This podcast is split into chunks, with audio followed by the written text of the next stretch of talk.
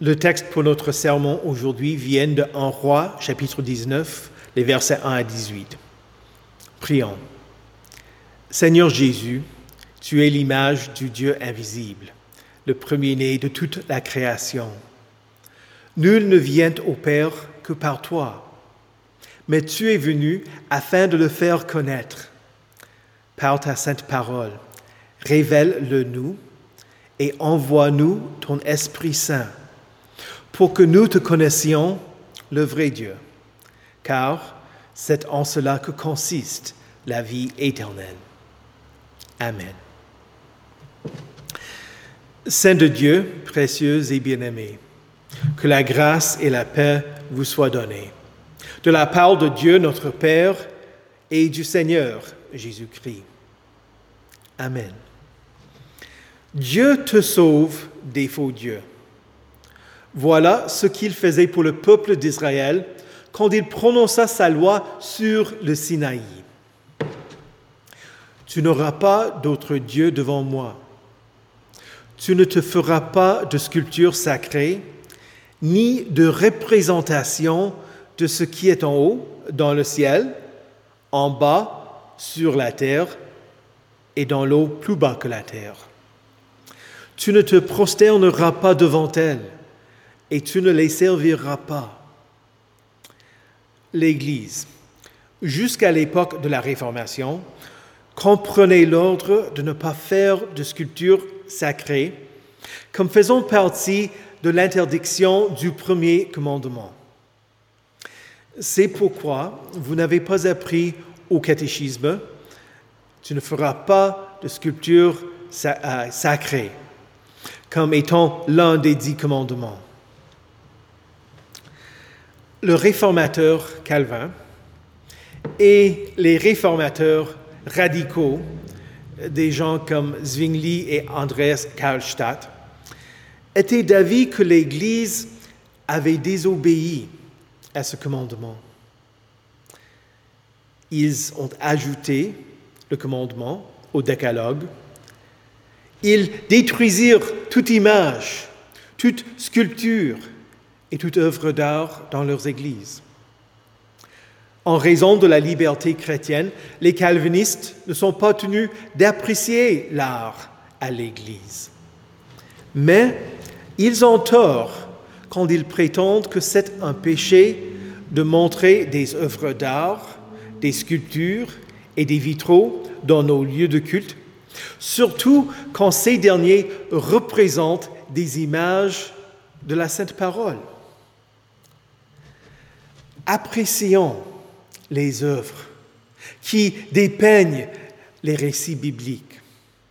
Gardons nos crèches, nos crucifix et nos cierges.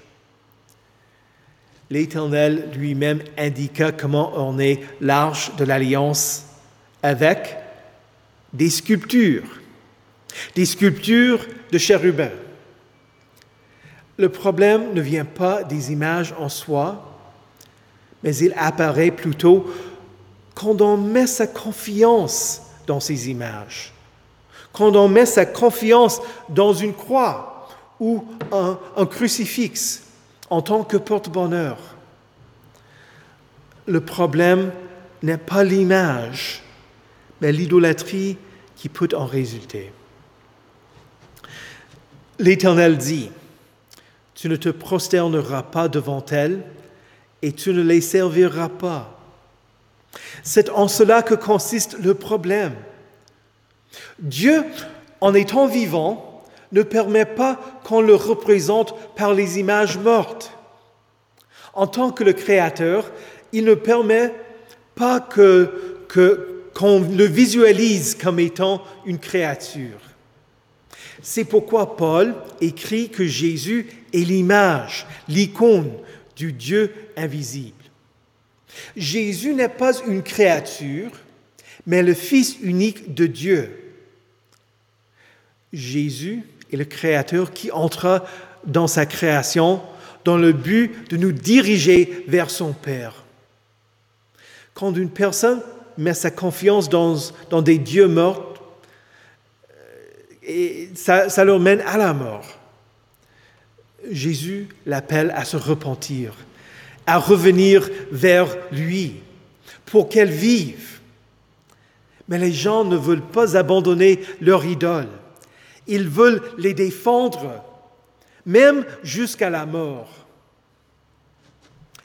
Quand les Philistins prirent l'arche de l'alliance des Israélites sur le champ de bataille, ils la posèrent à côté de la statue de leur dieu Dagon. Quand le peuple se leva le lendemain matin, ils trouvèrent Dagon étendu, le visage contre terre devant l'arche de, l'Éternel. Ils remirent Dagon à sa place. Le surlendemain, ils trouvèrent Dagon étendu de nouveau, sa tête et ses deux mains abattues, pour qu'il ne reste que son tronc. Dieu fit se prosterner l'idole de Dagon. Les Philistins ne se repentirent pas, mais rétablirent la statue brisée de Dagon et choisirent d'envoyer l'arche de l'alliance dans la ville voisine. Ils persistèrent dans l'idolâtrie. Dans le texte de l'Ancien Testament déjà lu, Akab, le roi d'Israël, et sa femme Jézabel, louaient les dieux de la fertilité, Baal et Astarté. Ils persistèrent dans l'idolâtrie et persécutèrent les prophètes fidèles à l'Éternel. Élie, le prophète de l'Éternel, organisa une confrontation entre lui et les prophètes de Baal dans le but de montrer au peuple que Baal n'est rien. Quand l'Éternel envoya le feu et brûla l'offrande d'Élie, ce dernier appela le peuple pour qu'il mette à mort les prêtres de Baal. Akab et Jézabel ne voulurent pas abandonner leur idole, mais les défendre. C'est pourquoi Jézabel envoya un messager dire à Élie qu'elle allait le mettre à mort. Il y a un autre exemple de gens voulant défendre Baal dans le livre des juges. Quand l'Éternel appela Gédéon, il lui dit de démolir l'autel de Baal et d'abattre le poteau sacré d'Astarté, qui appartenait à son père, pour ensuite, pour ensuite construire un autel consacré à l'Éternel et y offrir un holocauste. Gédéon eut peur et donc le fit pendant la nuit. Le lendemain, quand les habitants de la ville apprirent ce que Gédéon avait fait, ils voulurent le mettre à mort. Les gens n'aiment pas que l'on détruise leur idole. L'homme pécheur érige et protège ses idoles jusqu'au point de mettre à mort le seul et vrai Dieu vivant. Il est ressuscité et il vient afin de démolir et se mettre à la place des idoles. C'est ce que faisait Jésus au cours de son ministère. Même parmi ses disciples, il démolissait leur idole pour en prendre la place.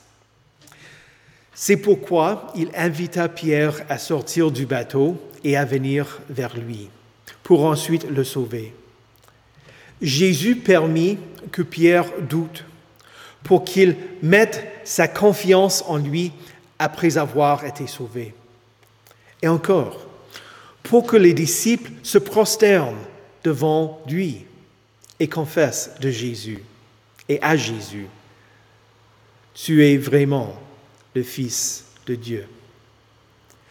L'Église a aussi pour rôle de démolir les idoles le but n'est pas une destruction gratuite, ni de faire tomber les statues comme faisaient les réformateurs radicaux pour ne laisser que des décombres.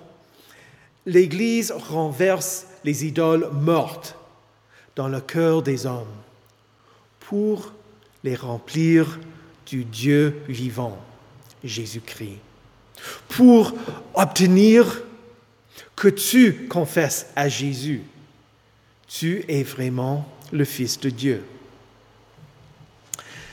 La nature pécheresse transforme et fait les bienfaits de Dieu des, idoles.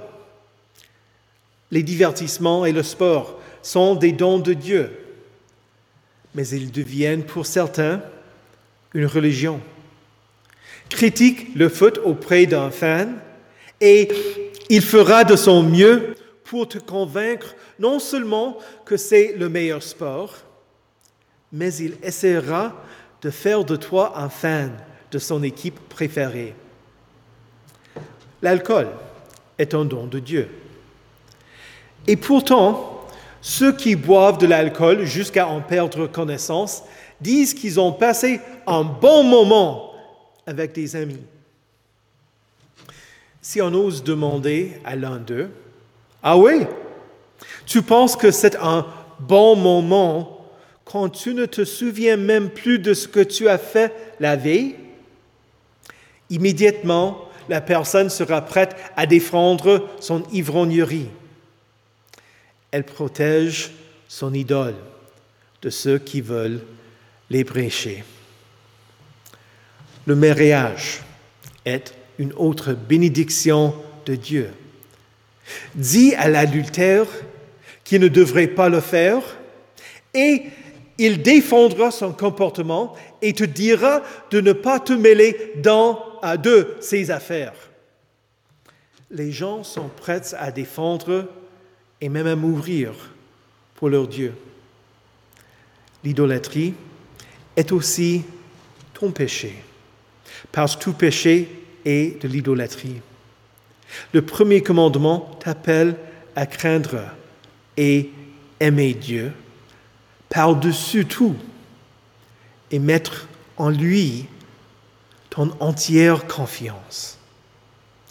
D'accord, tu ne te prosternes pas devant des sculptures gravées et ne leur donnes pas des offrandes. Mais qu'est-ce que tu aimes plus que Dieu? En quoi? Ou en qui mets-tu ta confiance plutôt que de confier ton chemin à l'Éternel? Qu'est-ce que tu crains ou crains de, perdre? Cela devient pour toi une idole. Tout péché est de l'idolâtrie. Lesquels de tes péchés es-tu prêt à défendre? La jalousie, la haine, les paroles grossières, l'orgueil, la convoitise passionnée, la colère, la persistance de la rancune contre la personne qui t'a blessé ou offensé, l'argent, même le don des membres de ta famille peut devenir une idole. Car Jésus dit, celui qui aime son père ou sa mère plus que moi n'est pas digne de moi. Et celui qui aime son fils ou sa fille plus que moi n'est pas digne de moi. Jésus n'a pas l'intention de tout te perdre, pardon, de tout te prendre. Il te donne tout. Il dit, recherchez d'abord le royaume et la justice de Dieu, et tout cela vous sera donné en plus. Il dit encore, toute personne qui aura quitté à cause de moi ses maisons ou ses frères, ses sœurs, son père, sa mère, sa femme, ses enfants ou ses terres, recevra le centuple et héritera de la vie éternelle. Jésus t'incite à vouloir ce qu'il veut pour toi. C'est pourquoi tu voudras renverser tes idoles et lutter contre elles. Tu dis avec Saint Paul, je ne comprends pas ce que je fais. Je ne fais pas ce que je veux et je fais ce que je déteste. Qui me délivrera de ce corps de mort? Grâce soit rendue à Dieu par Jésus-Christ notre Seigneur. Dans les lectures prévues pour aujourd'hui, Élie perdit sa confiance, eut peur de Jézabel et pria, C'est assez, Maintenant, Éternel, prends-moi la vie. Pierre vit que le vent était fort, eut peur et se mit à couler jusqu'à ce que Jésus l'empoigna. Pour Élie et Pierre, ils se réjouirent que Dieu vint à leur secours. Jésus vient à ton secours aussi. Réjouis-toi. Il crée en toi un cœur nouveau et fait de toi une nouvelle création. Il te donne une foi pour que tu lui confesses. Tu es vraiment le Fils de Dieu. Dieu lui-même, sa sainte parole et le nouvel homme qu'il crée en toi travaillent ensemble pour te sanctifier.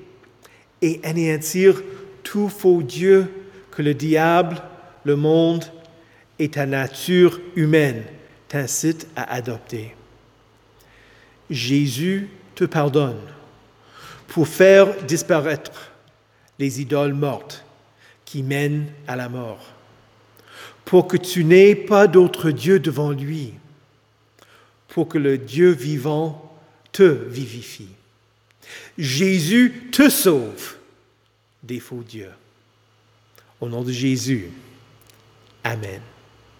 Que la paix de Dieu qui surpasse toute intelligence garde vos cœurs et vos esprits en Jésus-Christ pour la vie éternelle. Amen.